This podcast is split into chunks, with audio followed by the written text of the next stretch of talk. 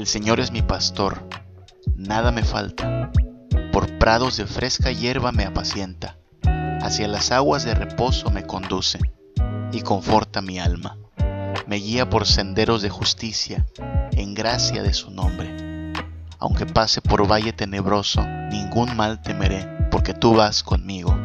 Tu vara y tu callado, ellos me sosiegan. Tú preparas ante mí una mesa frente a mis adversarios unges con óleo mi cabeza, rebosante está mi copa. Sí, dicha y gracia me acompañarán todos los días de mi vida. Mi morada será la casa del Señor a lo largo de los días.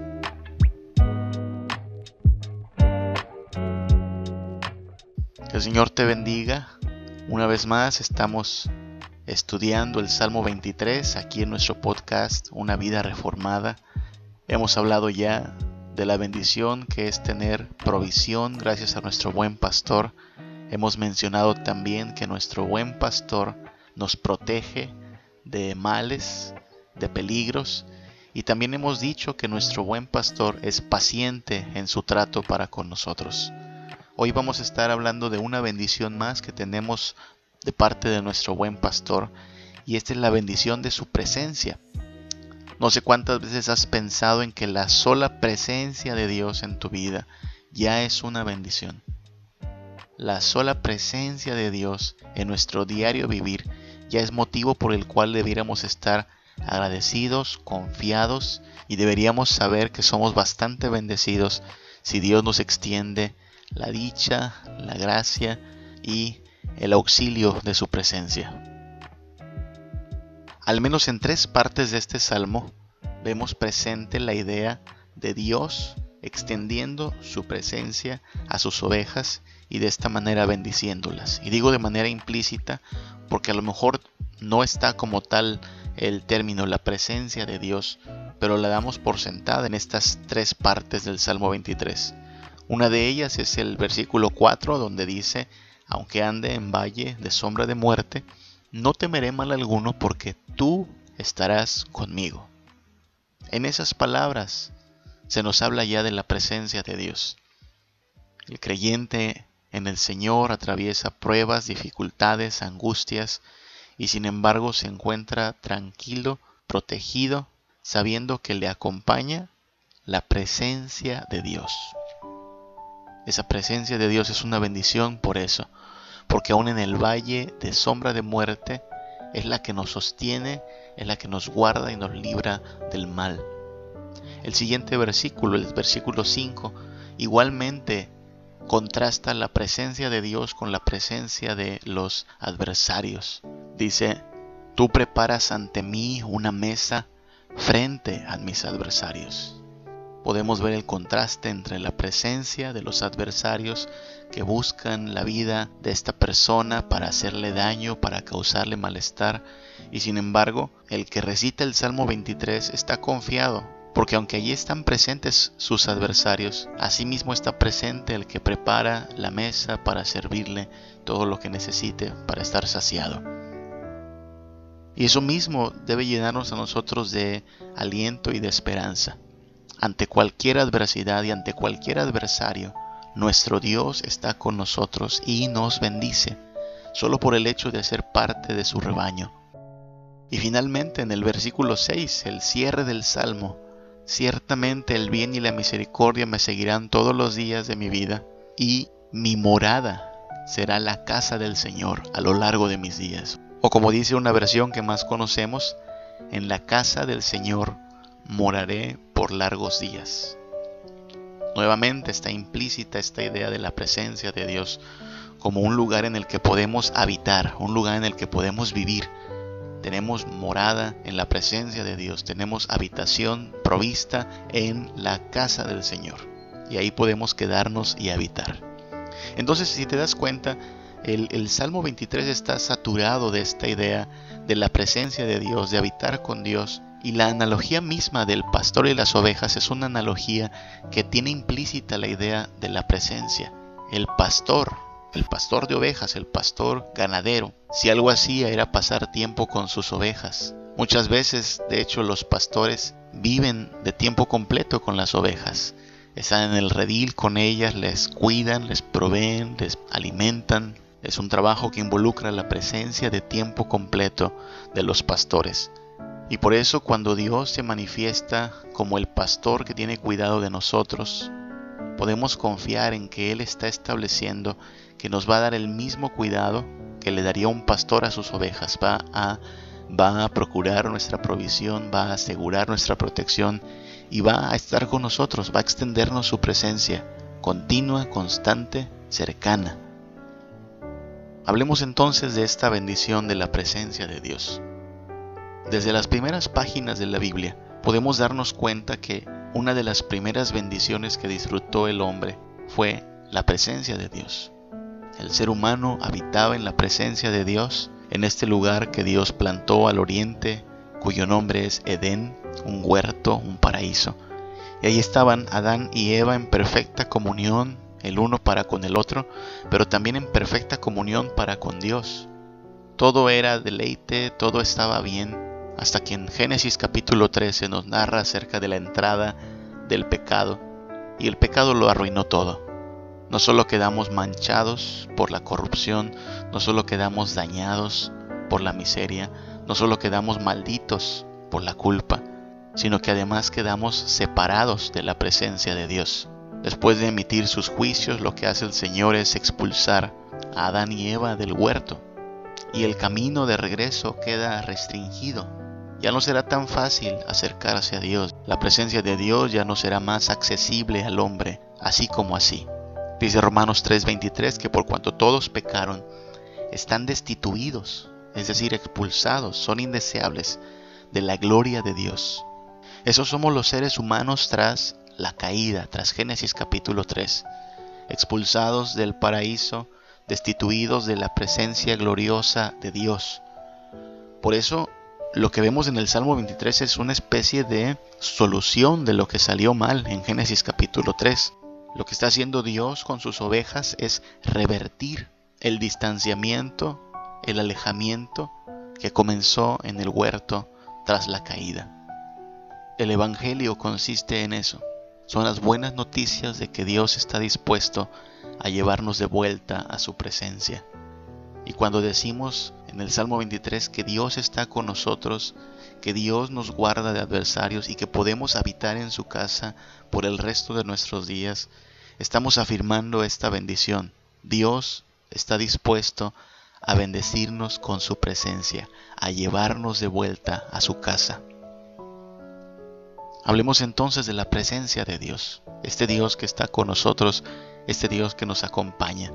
Hablemos de las características de esta presencia de Dios. Y espero que al considerar estas características valoremos más y estemos más agradecidos si es que podemos orar junto con el salmista las mismas palabras diciendo, tú estarás conmigo, tú me acompañas. Una de las primeras cosas que hay que considerar cuando hablamos de la presencia de Dios es que hablamos de una presencia santa. La presencia de Dios es una presencia santa. De las muchas historias de la Biblia, en Éxodo capítulo 13 nos narra una de las más familiares. Y ocurre cuando Moisés está pastoreando las ovejas, precisamente está haciendo la de pastor de las ovejas de su suegro, Jetro. Y ahí está junto al monte Oreb, apacentando estas ovejitas, y levanta su mirada y lo que alcanza a ver es un arbusto, una zarza, que aunque arde, no se consume. Hay fuego en ella, pero no termina por consumir a la zarza. Y entonces tú sabes la historia, se acerca Moisés, quiere ver qué es, va solo de curioso, y Dios le habla desde la zarza ardiente y le dice, no te acerques, quita tu calzado de tus pies, porque el lugar en que tú estás, tierra santa es expresión complicada, porque la tierra en sí misma no es santa. Hay gente que hasta el día de hoy hace viajes a Jerusalén y dice, voy a viajar a tierra santa. Y algunos incluso en su emoción por pisar las tierras bíblicas, se traen un poquito de tierra en el equipaje para guardarla, para conservarla. Bueno, la tierra en sí no tiene ningún poder, la tierra en sí no es mágica. Pero cuando Dios se manifiesta en cualquier lugar, cuando Dios se hace presente de manera visible en cualquier lugar, ese lugar se vuelve un lugar santo. Así funciona en el Antiguo Testamento. Moisés entonces tiene que saber que ese lugar es un lugar santo porque Dios está manifestando en ese momento su presencia. No solo le pasó a Moisés como individuo, después de liberar al pueblo de Israel de la esclavitud en Egipto, Dios los lleva a ese mismo monte, el monte Oreb, el monte Sinaí, es el mismo monte, y en Éxodo 19 manifiesta su presencia. Tú puedes leer todo Éxodo capítulo 19 y te das cuenta que el monte parece que está ardiendo en fuego y la voz de Dios retumba con potencia. La gente de hecho tiene prohibido tocar el monte. Se puede acercar, puede ver, pero no puede tocar porque ese monte se ha vuelto santo en el momento que Dios manifiesta su presencia. Hay que decir que en aquellos tiempos la presencia de Dios no era algo que evocara ternura o dulzura, no era una experiencia conmovedora, en realidad era una experiencia terrorífica, era una experiencia que daba miedo. La gente se ponía a temblar al ver la presencia de Dios manifestada. Así es que eran días bastante intensos porque Dios se hacía presente y el pueblo temblaba de temor, de miedo. Es Dios habitando en medio de su pueblo. Es el santo acercándose ante un pueblo que apenas va a aprender a ser santo. Eso es lo que implica el que Dios le mande a construir al pueblo de Israel una tienda muy especial que conocemos como el tabernáculo, donde estará todo el tiempo ofreciéndose a Dios sacrificios por el pecado, sacrificios reconociendo la bondad del Señor del pacto.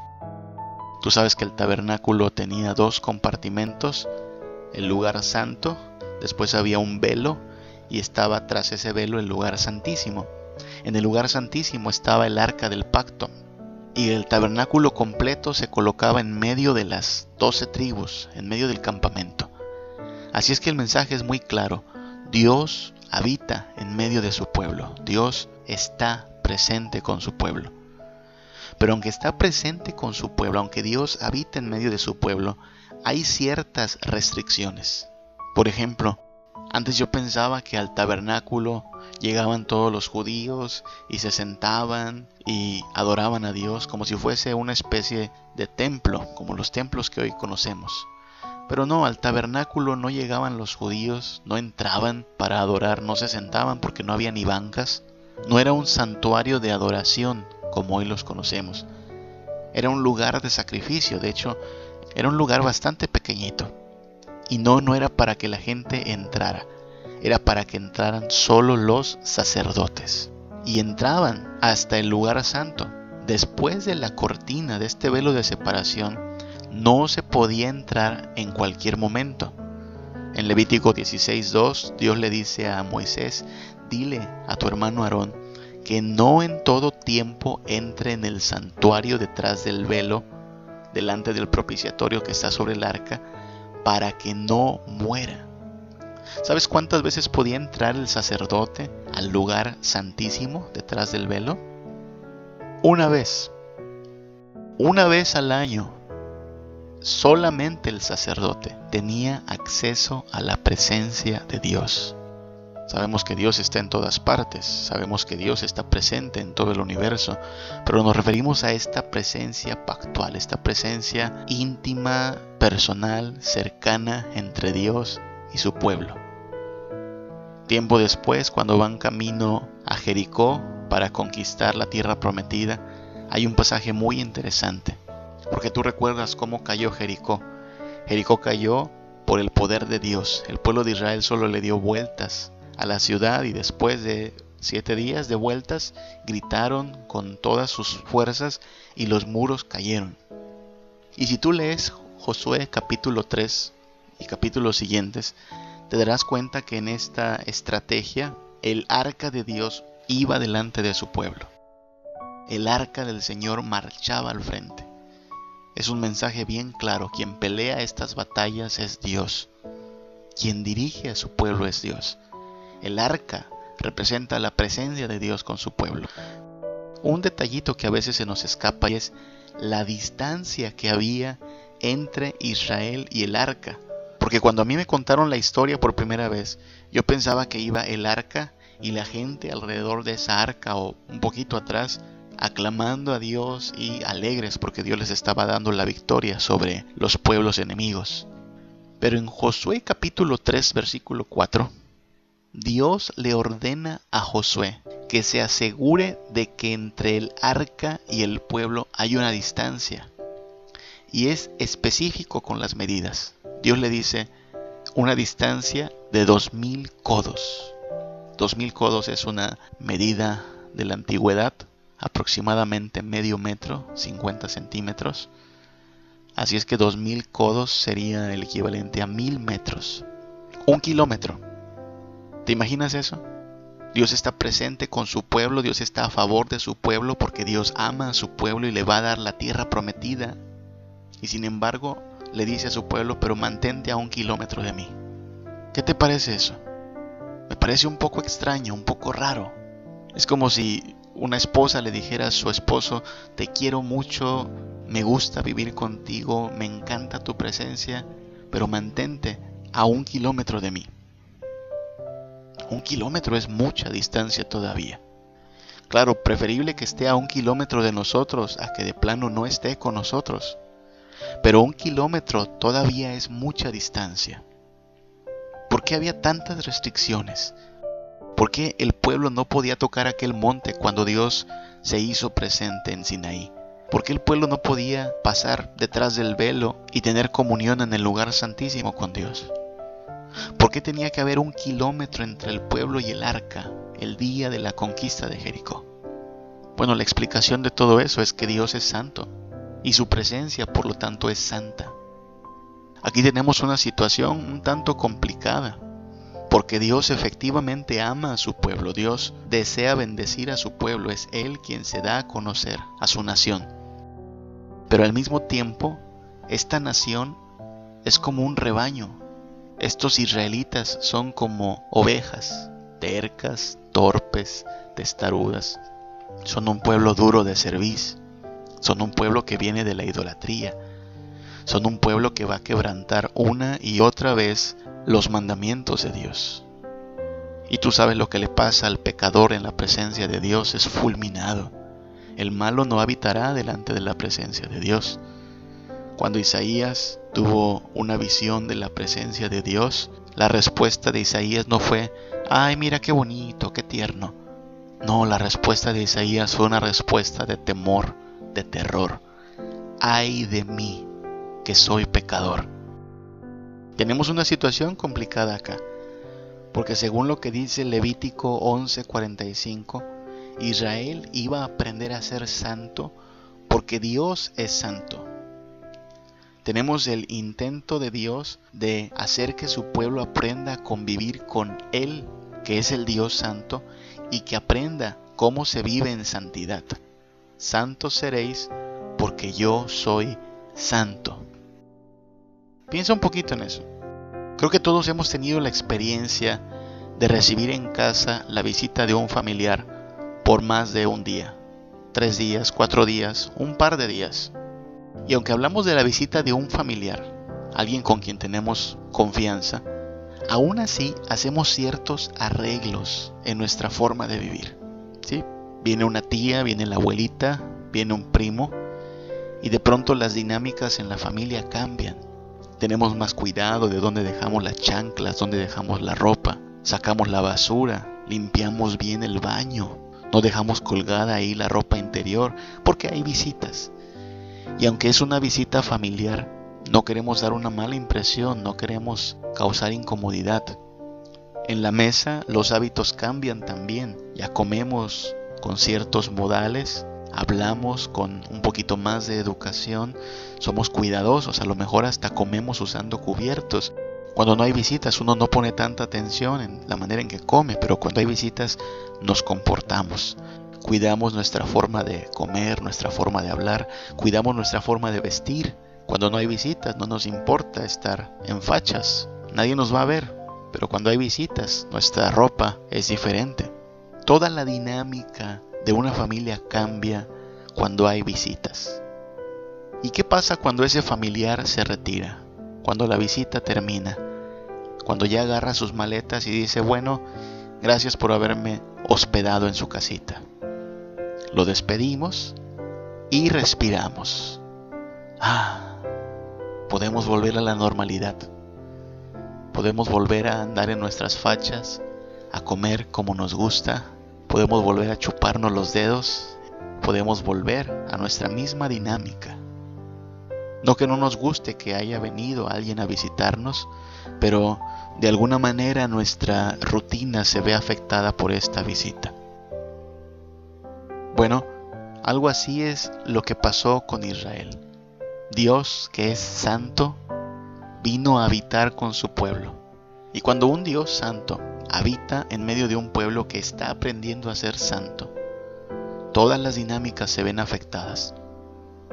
Es por eso que hay leyes para la comida, para la ropa, para los cultivos, para las relaciones sexuales, para la manera en la cual se llevan a cabo todas las tareas de este pueblo.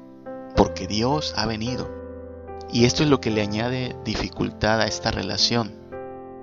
Que Dios no vino de visita con su pueblo, sino que Dios viene a habitar perpetuamente con su pueblo. Así es que el pueblo no puede esperar que Dios se vaya para volver a hacer su vida normal. No, esta va a ser de ahora en adelante su vida normal. Habitar con Dios, vivir sabiendo que la presencia de Dios está en todas las áreas y esferas de tu vida. Él no se va a ir, Él se va a quedar. Y aunque esa presencia es una bendición, por el hecho de que es una presencia santa, va a complicar las cosas un poco. Había que mencionar esto porque si lo ves, decir tú estarás conmigo, decir en la casa del Señor moraré por largos días, implica una gran bendición, implica la familiaridad que podemos tener en la presencia de nuestro Dios.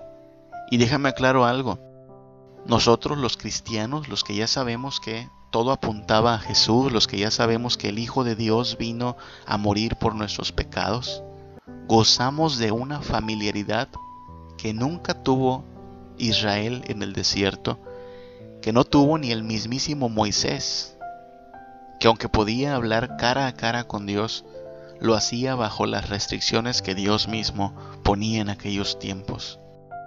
Hoy, los cristianos no tenemos restricción alguna. Nos podemos acercar a la presencia de Dios no un día del año, sino cualquier día en cualquier momento. No hay un velo que nos separe de esa presencia. Dios está con nosotros. De hecho, Dios habita en nosotros. Porque Cristo nos ha hecho cercanos al Padre. Hebreos capítulo 4 versículo 16 dice que nos podemos acercar confiadamente al trono de la gracia. Es decir, cada vez que nos veamos necesitados de la gracia de Dios, cada vez que imploremos por la misericordia y la gracia de Dios, podemos entrar a la sala del Rey de Reyes, podemos acercarnos confiadamente al trono de su gracia, sin solicitar previamente una audiencia, sin agendar una cita, sin límites de horario. Podemos acercarnos confiadamente, porque Cristo nos ha hecho cercanos a Dios. Hebreos 10, versículos del 19 al 22 nos dice que podemos acercarnos con libertad y entrar en el lugar santísimo esto habría sido una locura en el pasado. Si Aarón o cualquiera de los sacerdotes después de Aarón se hubiera atrevido a entrar al lugar santísimo en un día prohibido, habría caído muerto. Pero ahora Hebreos 10, 19 nos dice que tenemos libertad para entrar en el lugar santísimo por la sangre de Cristo por el camino nuevo y vivo que Él nos abrió a través del velo. ¿Recuerdas que el día que murió Jesús, el velo, este velo que separaba el lugar santo del lugar santísimo, se rompió?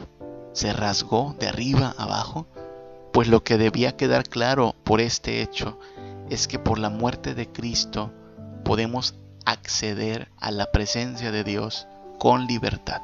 No por nosotros, ni por algo que nosotros hubiésemos hecho, sino porque Cristo nuestro Señor nos ha abierto camino por medio de su sangre, nos ha llevado de vuelta a casa, nos ha abierto el camino de regreso a la presencia de Dios. Hablamos de una presencia santa. No es cualquier presencia, no es cualquier persona de la que estamos hablando. es el Dios tres veces santo, el Rey de reyes y Señor de señores, que hizo temblar al monte Sinaí, que mantuvo cierta distancia tras un velo, pero que ahora por la sangre de Cristo se nos ha hecho cercano y nos quiere llevar de vuelta a casa con Él. Esta es la presencia de nuestro Dios, una presencia santa. Por eso mismo es un privilegio que Dios habite con nosotros. Por eso mismo es bienaventurado quien puede decir, tú estás conmigo en el valle de sombra de muerte, ante mis adversarios, tú estás conmigo. Y en la casa del Señor moraré por largos días. ¡Qué bendición! Hay gente que se jacta de que su vivienda se encuentra en un lugar prestigiado de la ciudad o en un país de primer mundo. Eso está bien. Si alguien puede tener su casa en un lugar bonito, qué bueno. Pero la presencia de Dios hace que cualquier palacio de este mundo sea un cuchitril comparado con toda la majestad y toda la gloria que solo en la presencia de Dios puede haber. Y el que se nos brinde acceso a esta presencia es un gran privilegio. Son afortunadas las ovejas de Dios, porque Dios está con ellas y porque su presencia es una presencia confiada, libre, permanente y constante. El pastor no visita de vez en cuando a las ovejas. El pastor permanece con las ovejas, las acompaña, vive con ellas. La presencia de nuestro Dios es una presencia santa y por lo tanto es un privilegio. Hay que decir algo más y es que la presencia de Dios es solidaria. La presencia de Dios es solidaria. Cuando decimos que la presencia de Dios es solidaria, significa que Dios es ayudador, auxiliador. Es un Dios benefactor de su pueblo. Es un Dios que protege, que rescata, que ayuda, extiende su solidaridad con su pueblo. Por un lado, la Biblia nos dice que Dios está en todas partes. El Salmo 139, versículo 7, hace la pregunta, ¿a dónde me iré de tu espíritu y a dónde huiré de tu presencia? Así es que en un sentido podemos decir que Dios está en todas partes. Dios está aquí y está en China, Dios está en el mar y está en la montaña. Sí, estamos de acuerdo en todo eso. Pero cuando la Biblia habla en términos específicos de la presencia de Dios, especialmente Dios habitando con su pueblo. Lo hace en términos de pacto, lo hace en términos de una relación personal. Y aquí es donde hay que decir que la presencia de Dios no es neutral. Es decir, no es que Dios está y ya, está presente y no pasa nada. No, la presencia de Dios ¿Es algo que se celebra o es algo que causa terror? La presencia de Dios es para nuestro bien o para nuestro juicio. La presencia de Dios es algo que disfrutamos o es algo que lamentamos. Nunca es neutral. Proverbios 3:33 lo deja muy en claro. Dice, la maldición de Jehová está en la casa del impío, pero bendecirá la morada de los justos. Piensa en esas palabras. ¿Dónde está Dios presente? La presencia de Dios, ¿dónde se encuentra? ¿En la casa del impío o en la morada de los justos? ¿Dónde diríamos que se manifiesta la presencia de Dios? Bueno, en realidad, según este pasaje, Dios está presente en ambos lugares. Pero en la casa del impío, lo que Dios hace es traer maldición. Y en la morada de los justos lo que Dios hace es extender su bendición. ¿Notas? Nunca es neutral. O es para bendición o es para juicio. O es para bienestar o es para lamento. Al final, la presencia de Dios está tanto en el paraíso como en el infierno. El paraíso es tan radiante de gozo, de paz, de dicha, porque allí está Dios. Y el infierno es tan terrible, tan espantoso, porque allí está Dios. En el paraíso, la bendición de Dios cae todos los días sobre los redimidos. Pero en el infierno, la maldición de Dios hace que los no arrepentidos crujan sus dientes de dolor todo el tiempo. Nunca es neutral la presencia de Dios. Cuando Dios hizo caer sus plagas sobre Egipto, hizo esta distinción. Mientras que a los egipcios les está cayendo el castigo de Dios, su pueblo se mantuvo seguro. En Éxodo 9:6, cuando Dios hizo morir el ganado, se nos dice que murió todo el ganado de Egipto, mas del ganado de los hijos de Israel no murió uno. ¿Ves? Castigo sobre los adversarios, bendición sobre el pueblo de Dios. En Éxodo 9:26, durante la plaga del granizo, dice que en la tierra de Gosén no hubo granizo. Estamos hablando de Dios controlando incluso las condiciones climáticas, los eventos meteorológicos, de manera que caiga sobre Egipto un granizo que causó destrucción y muerte, pero delimitó el territorio de manera que sobre las casas del pueblo de Israel no hubiera granizo. En Éxodo 10, versículo 23, durante la plaga de las tinieblas, se nos dice que nadie podía ver a su prójimo. Era tan densa la oscuridad que hasta se podía palpar. Mas todos los hijos de Israel tenían luz en sus habitaciones. Dios hace una distinción entre su pueblo y los que no son de su pueblo y decide bendecir, cuidar, proteger a sus ovejas de manera especial, de manera personal. Fíjate que en medio de esta pandemia que nos ha tocado atravesar, podemos tener la misma confianza. Dios está en todas partes, sí, e incluso extiende misericordia a quienes no son de su pueblo. Pero solo aquellos que confían en el gran yo soy, aquellos que se han rendido ante el Hijo de Dios como su Salvador y su Rey, pueden confiar que la presencia de Dios les acompaña en todo tiempo aún en este valle de sombra de muerte llamado coronavirus. Dios está con nosotros y se solidariza con nosotros de manera que seamos protegidos y guardados. Él nos sostendrá, Él nos cuidará e incluso si nos toca atravesar la enfermedad y posiblemente hasta la muerte, no habrá pérdida sino ganancia, porque Cristo nos ha dado la victoria. Dice el Salmo 146, versículo 5, Bienaventurado aquel cuyo ayudador es el Dios de Jacob, cuya esperanza está en Jehová su Dios. Es bienaventurado aquel que tiene la ayuda de Dios, que tiene la solidaridad de Dios con él. La presencia de Dios es eso, es Dios siendo solidario con su pueblo. El Salmo 20, versículo 7 nos habla de los pueblos que no conocen a nuestro Dios. En sus batallas ellos confían en carros y en sus caballos, que eran las armas de guerra de aquella época.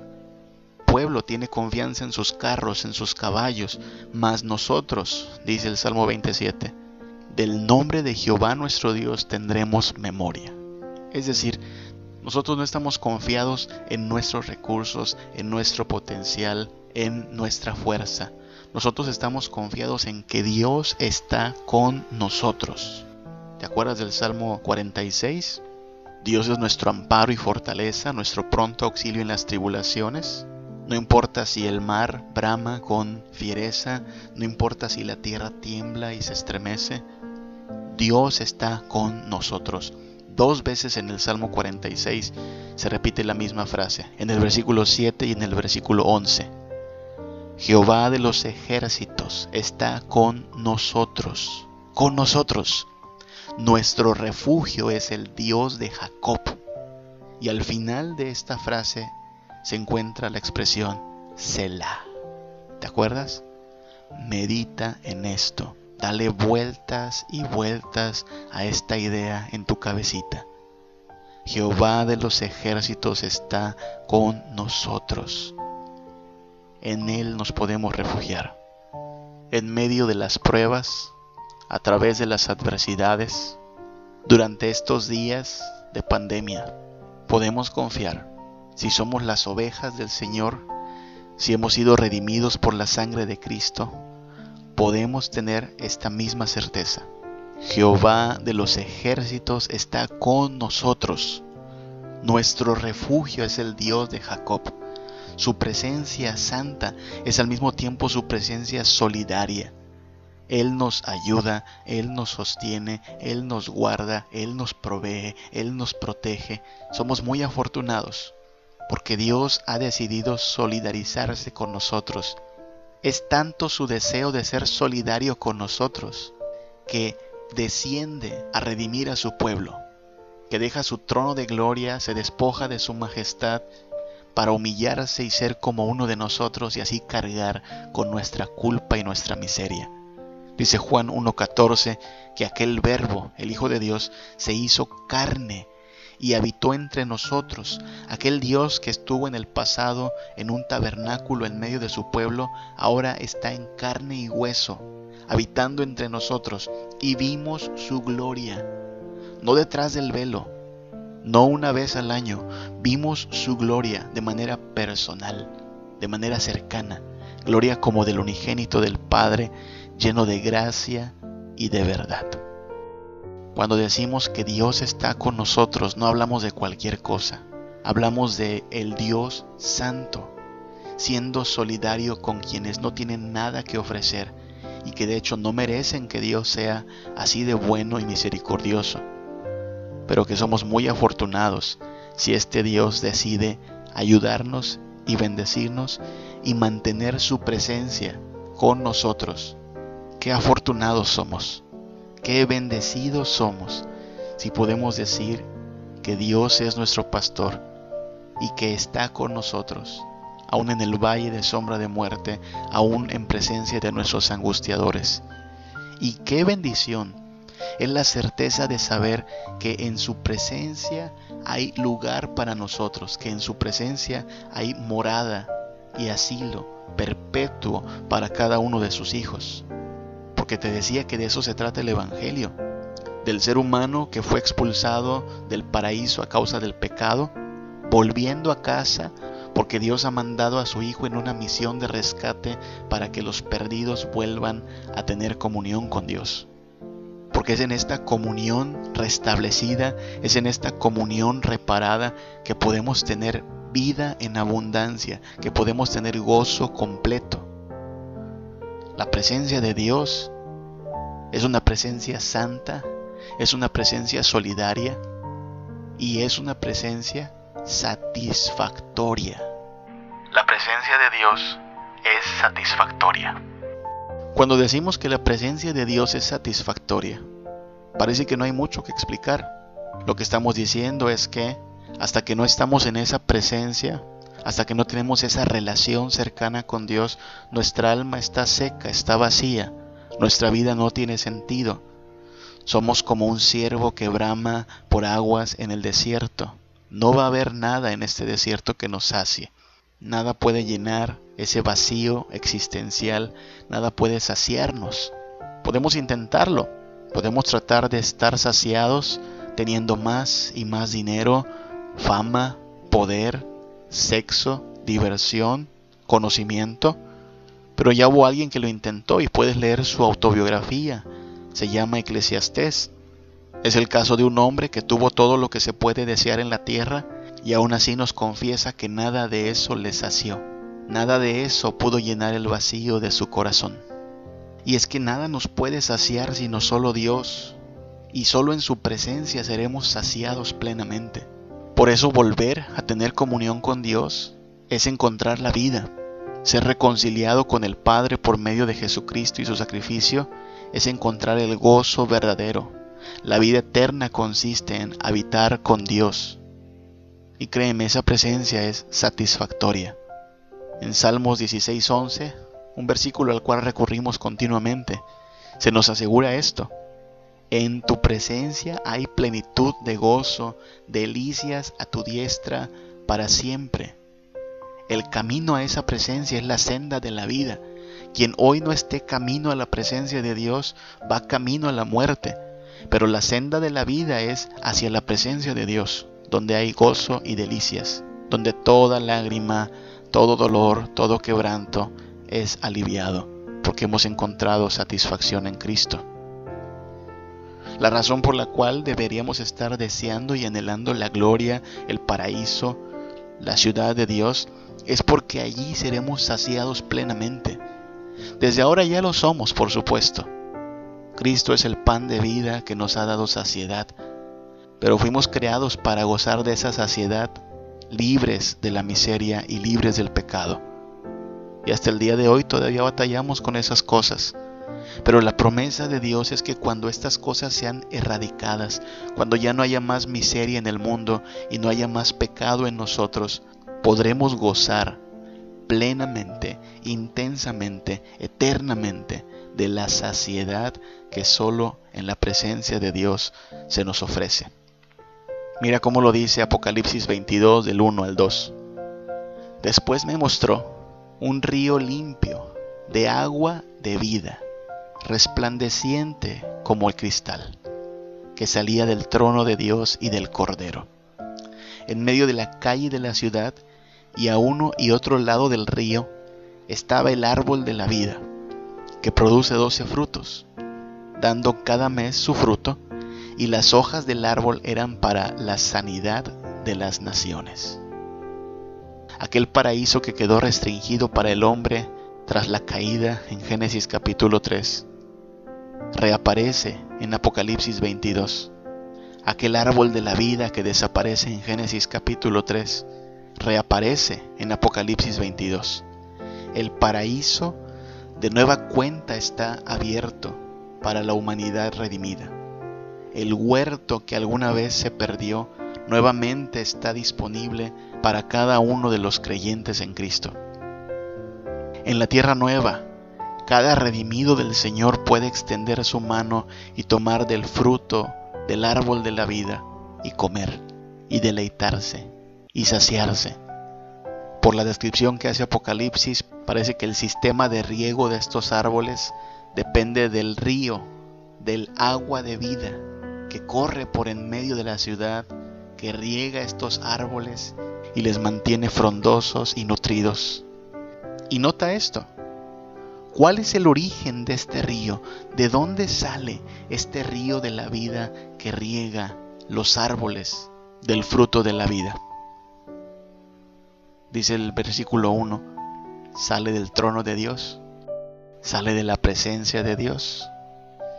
Es de la presencia de Dios de donde brota este río de agua de vida. Y este río de agua de vida riega la tierra con toda la bendición de Dios, con todo el gozo y la vida que el Señor quiere darle a su pueblo y nutre los árboles cuyo fruto es el fruto de la vida.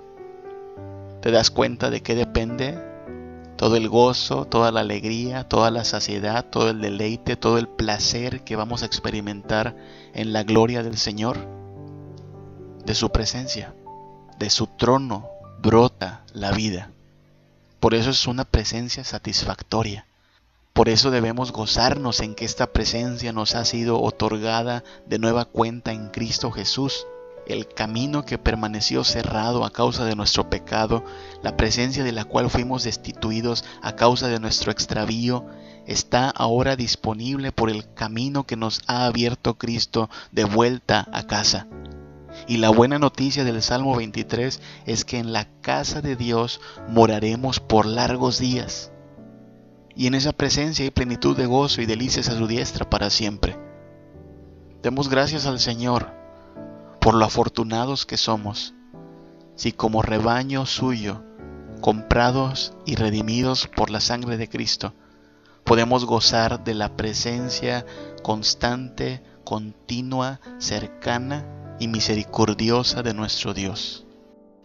Sepamos que Él es un Dios santo y no ha venido de visita, sino para habitar permanentemente con nosotros. Y entonces aprendamos a vivir delante de este Dios santo. Aprendamos a vivir en oposición al pecado que Él tanto aborrece. Aprendamos a vivir en sometimiento a su ley, que es santa, y tiene como propósito que nosotros vivamos en santidad. Pero celebremos que este Dios santo no ha venido para destruirnos, sino para solidarizarse con nosotros, para salvarnos de la ira y la condenación para ser nuestro ayudador, nuestro refugio y nuestro socorro de manera que ante la miseria, ante la angustia, en la aflicción, no tengamos temor, sino que sepamos que nuestro refugio es Él y su presencia será suficiente para que tengamos paz y esperanza. Y perseveremos en seguir este camino de vida trazado por Cristo hasta que podamos ver su gloria cara a cara, hasta que podamos estar en las moradas que Él ha preparado para que habitemos por largos días en su casa, por la eternidad. Qué afortunados somos por tener la presencia de Dios en nuestras vidas. Demos gracias por esa presencia. Santifiquémonos en la palabra de este Dios que ha venido a ser su morada en nosotros y deleitémonos en el gozo y la alegría que el Señor nos provee con su presencia. Que el Señor te bendiga, que el Señor nos guarde. Purifícame, Señor. Este mundo